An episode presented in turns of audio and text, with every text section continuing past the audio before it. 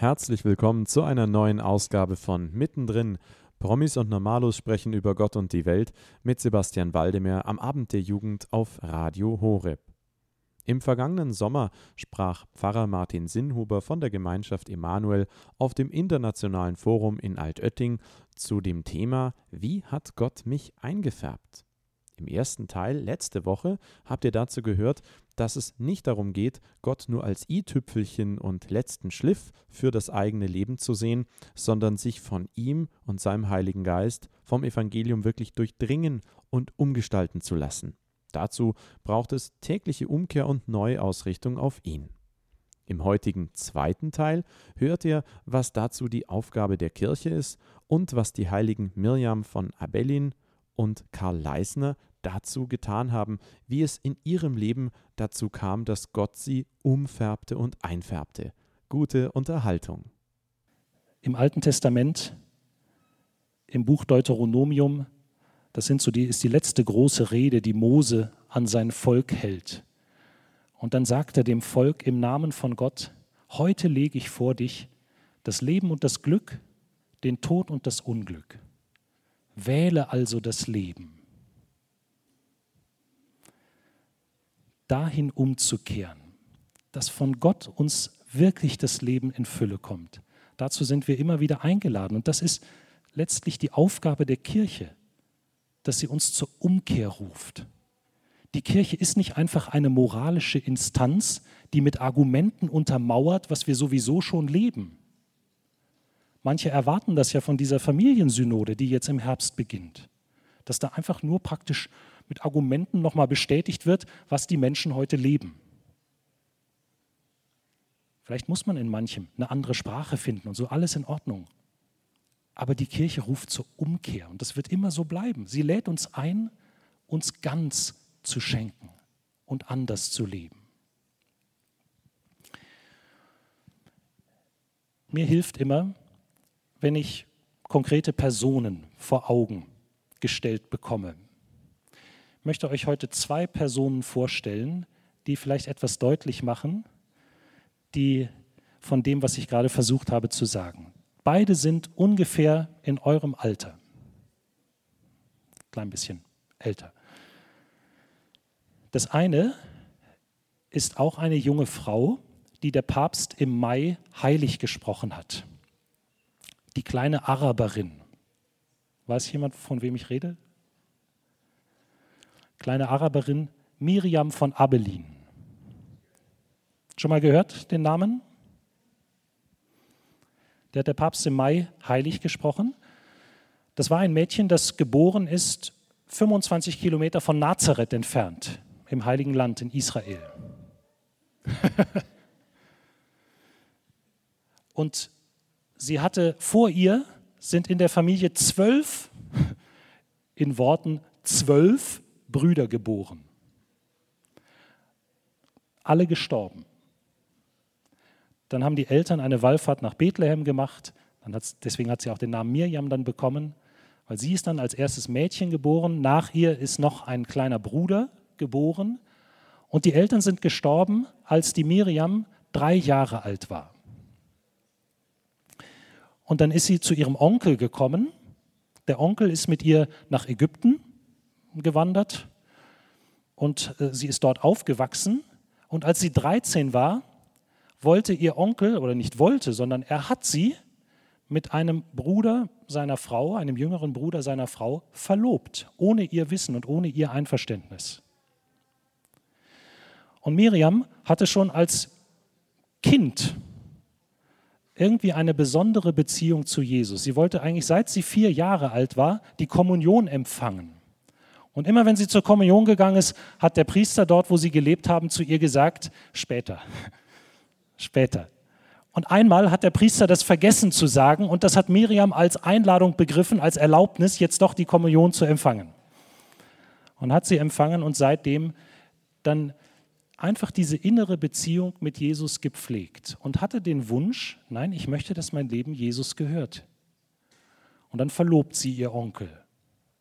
Und an dem Tag der Verlobung hat sie sich ihre langen Haare abgeschnitten und mit der Verlobungsgabe, die von diesem künftigen Angetrauten kam, hingelegt und hat gesagt, ich möchte das nicht.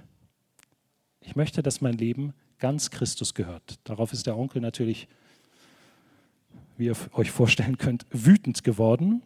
Hat sie ab diesem Zeitpunkt zu Hause sehr schlecht behandelt, hat sie fast versklavt, so dass sie das nicht mehr ausgehalten hat und dann irgendwann weggelaufen ist und gerät dann irgendwie auf ihrem Weg an einen Moslem, mit dem sie auch spricht über den Glauben. Und der Moslem möchte, dass sie Muslimin wird. Und auch dem verweigert sie sich und sagt, niemals. Und daraufhin hat der Moslem ihr die Kehle durchgeschnitten. Diese Narbe hat sie bis zu ihrem Tod gehabt, gehabt 10 Zentimeter und 1 Zentimeter breit.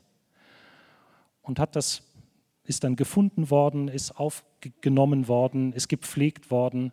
Sie hat dann später mal gesagt, die Frau, die mich da gepflegt hat, das war die Mutter Gottes. Und hat wieder zum Leben gefunden, ist dann nach Frankreich gekommen später, ist Karmelitin geworden, in dem Orden nach Indien für ein paar Jahre gekommen und schließlich wieder zurück ins Heilige Land und hat dort in Bethlehem ein Ordenshaus gegründet vom Karmel und noch ein weiteres im Norden des Landes und ist bei den Arbeiten, bei denen sie immer mitgeholfen hat, irgendwie gestürzt und ist dann mit 32 Jahren 1878 gestorben. Und der Papst hat sie erst selig und jetzt heilig gesprochen, weil das eine junge Frau ist, die natürlich besondere Begabungen hatte, das stimmt schon. Die hat, ist zum Beispiel immer wieder in Ekstasen gefallen, die manchmal vier Tage gedauert haben.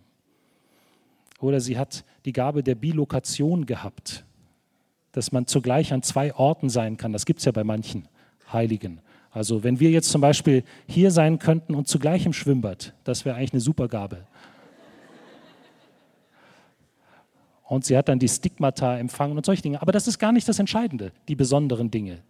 Sondern das Entscheidende ist, dass sie eine ganz einfache Frau war, Analphabetin, die konnte nicht lesen und schreiben.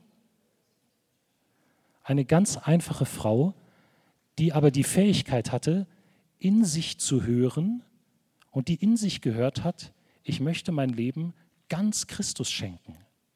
Ich möchte anders leben, als die das jetzt von mir wollen. Ich will nicht verlobt sein und ich will auch nicht Muslimin werden. Und sie folgt dieser Stimme mit allen Konsequenzen. Der andere, von dem ich euch erzählen möchte, ich habe es eingangs schon gesagt, ist Karl Leisner. Wer kennt Karl Leisner? Karl Leisner ist ein Priester unseres Bistums Münster, der vor 100 Jahren geboren wurde, 1915. Und vor 70 Jahren, gar nicht weit von hier, in der Nähe von München, 1945 gestorben ist. Das ist, glaube ich, der einzige Priester in der ganzen Geschichte, der in einem Konzentrationslager zum Priester geweiht wurde, heimlich, im Verborgenen. Und an meiner ersten Kaplansstelle in Ahaus im Westmünsterland war ein Priester, Johannes Sonnenschein, der bei dieser Priesterweihe im Konzentrationslager in Dachau dabei war. Er hat uns oft davon erzählt, wie sie das gemacht haben, dass sie draußen mit Musik, da haben die evangelischen Pfarrer auch mitgeholfen, die Wachen abgelenkt haben. Und zufällig war eben ein Bischof aus Frankreich in dieses Lager gekommen und dann hat man heimlich die Papiere, um die Erlaubnis für die Weihe zu bekommen von dem Ortsbischof, alles heimlich gemacht. Und am 17. Dezember 1944 wird dieser Karl im Konzentrationslager Dachau zum Priester geweiht. Und dieser Karl, das finde ich das Tolle, ich, wenn ich an den denke und mich mit seinem Leben befasst habe, dann sehe ich viele von euch hier genauso wieder. Es war ein lebendiger junger Mann, der Spaß hatte am Leben der Jugendgruppenführer war in Münster, der mit den Jugendlichen Quatsch gemacht hat, Fahrradtouren, der hat die Natur geliebt.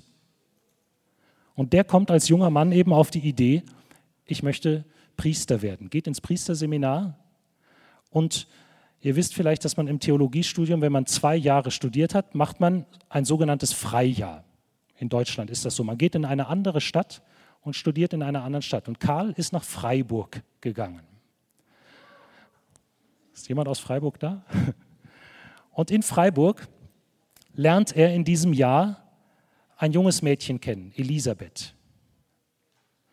Und seine ganze Frage nach dem Priesterwerden wird durch diese Elisabeth durcheinandergebracht.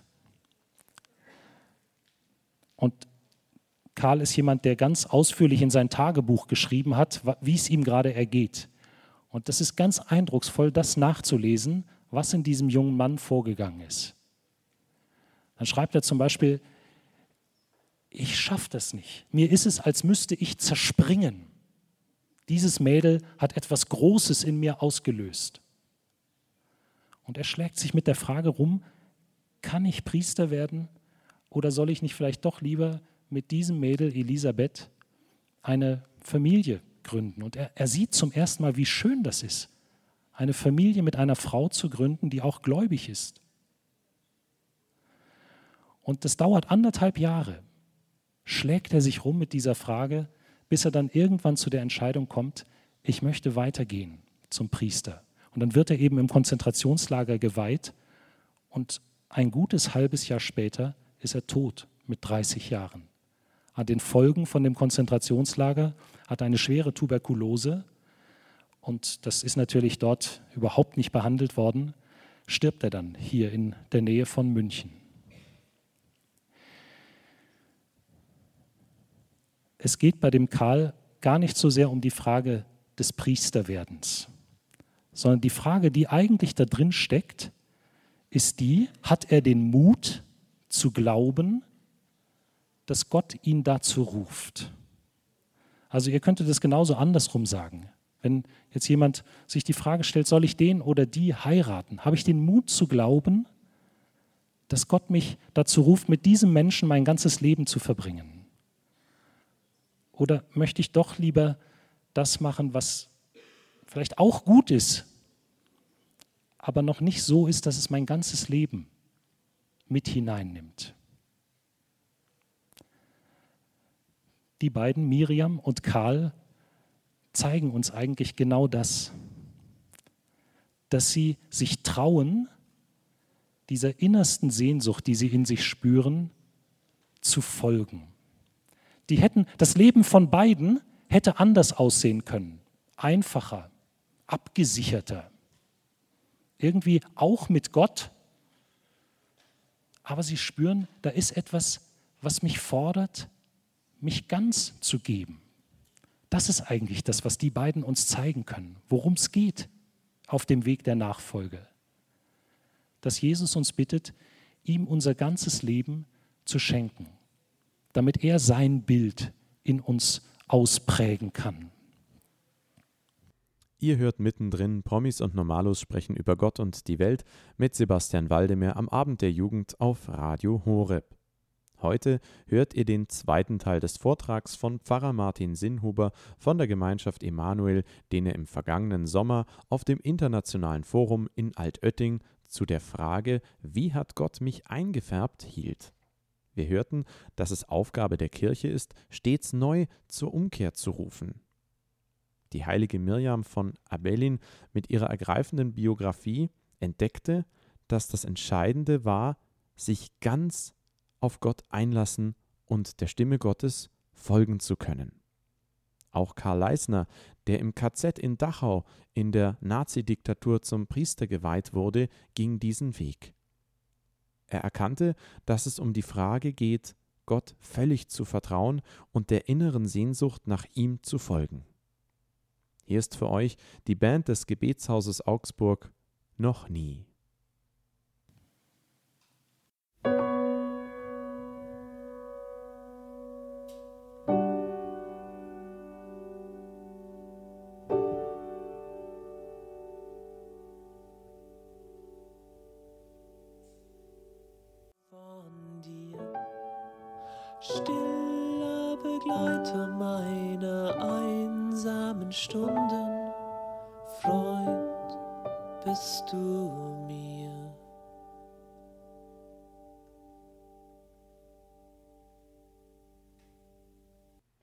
Das war für euch die Band des Gebetshauses Augsburg mit Noch nie.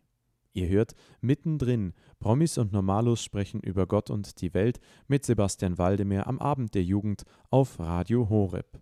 Heute hört ihr den zweiten Teil des Vortrags von Pfarrer Martin Sinnhuber von der Gemeinschaft Emanuel, den er im vergangenen Sommer auf dem Internationalen Forum in Altötting zu der Frage hielt, wie hat Gott mich eingefärbt?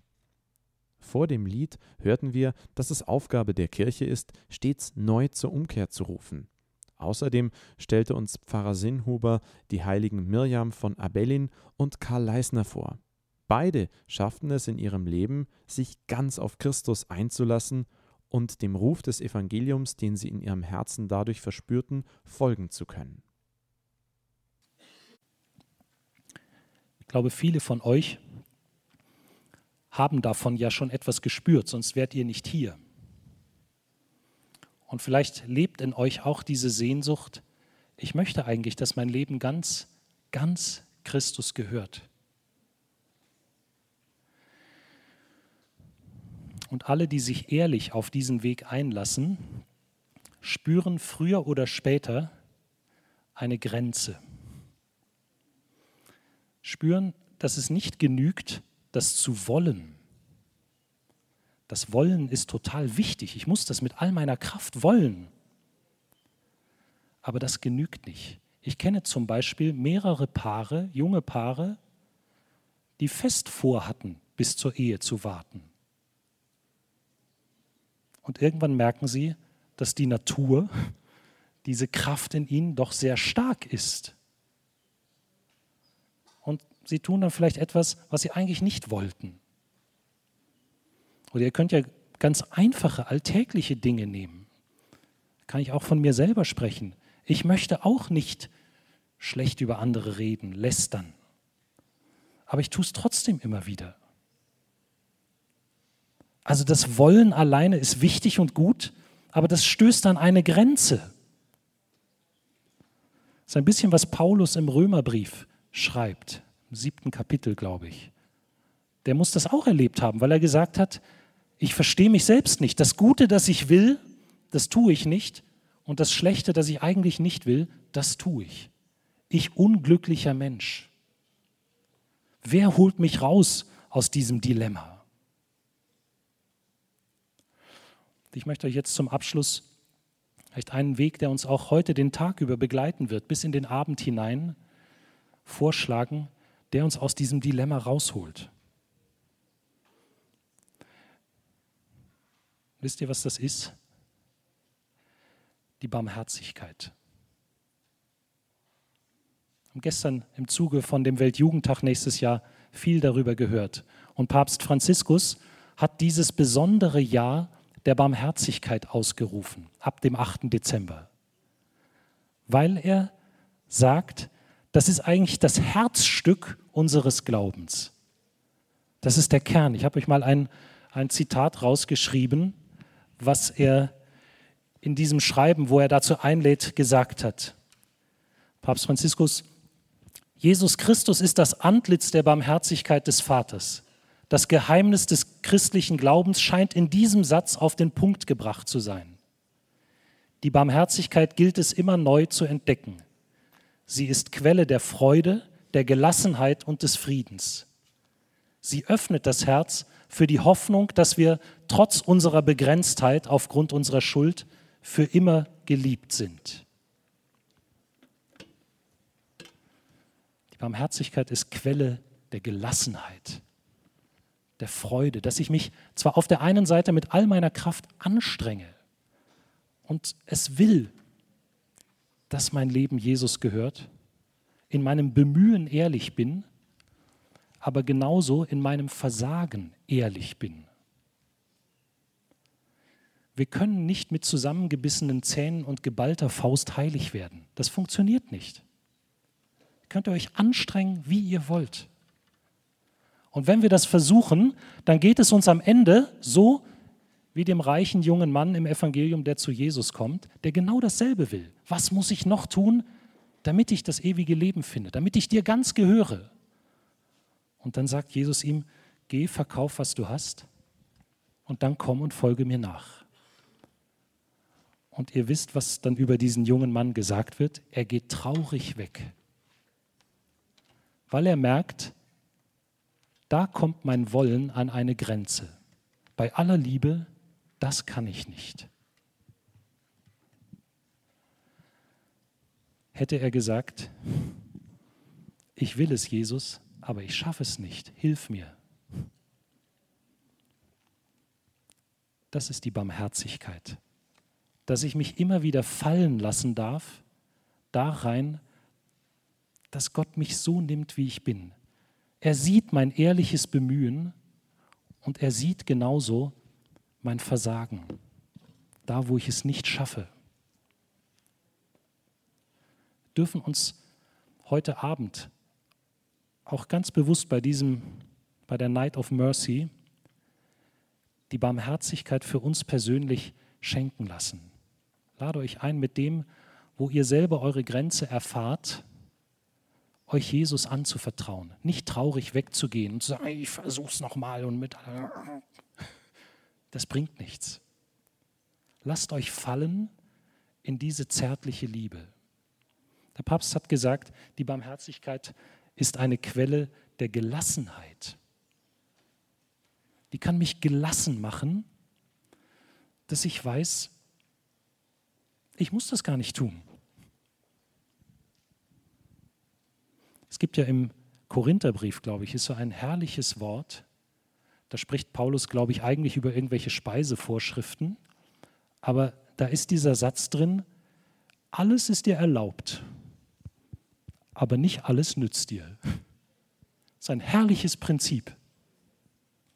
Das ist ein herrliches Prinzip zum Umgang auch mit diesen Naturkräften in uns, wenn wir nochmal darauf zurückkommen. Habsucht, Herrschsucht, Geltungssucht. Oder wenn ihr euch das mal als Leitwort für die Sexualmoral der Kirche nehmt.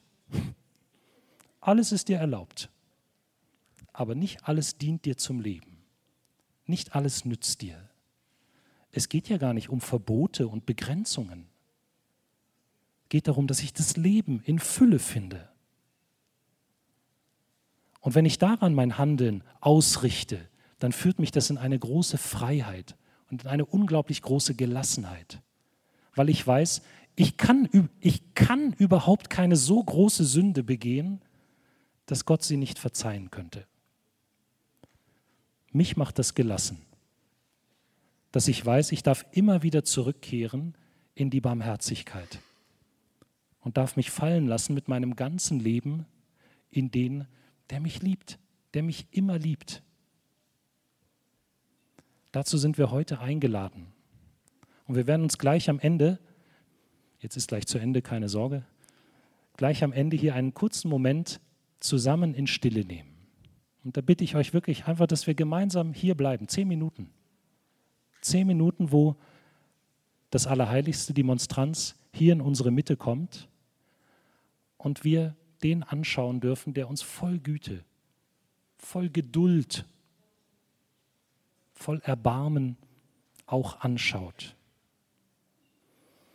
Und wir dürfen, komme ich nochmal zur Kerze zurück vom Anfang, es gibt eben die Kerzen, die dann im Schrank stehen und verstauben. Aber eigentlich ist eine Kerze dazu da, dass sie angezündet wird und sich von der Flamme dieser Liebe ganz verzehren lässt. Und dazu lädt uns Jesus Christus ein, uns alle, dass wir uns verzehren lassen von diesem Feuer seiner Liebe und dadurch Menschen werden, die etwas davon wiedergeben. Und jetzt zum Schluss, die Miriam von Abelin hat ein wunderbares Morgengebet geschrieben. Vielleicht kennt ihr das sogar. Daraus lese ich jetzt zum Schluss einen Satz vor. Da sagt sie, vor allem Herr, bewirke, dass ich so voller Frohmut und Wohlwollen bin, dass alle, die mir begegnen, deine Gegenwart und deine Liebe spüren. Das war mittendrin.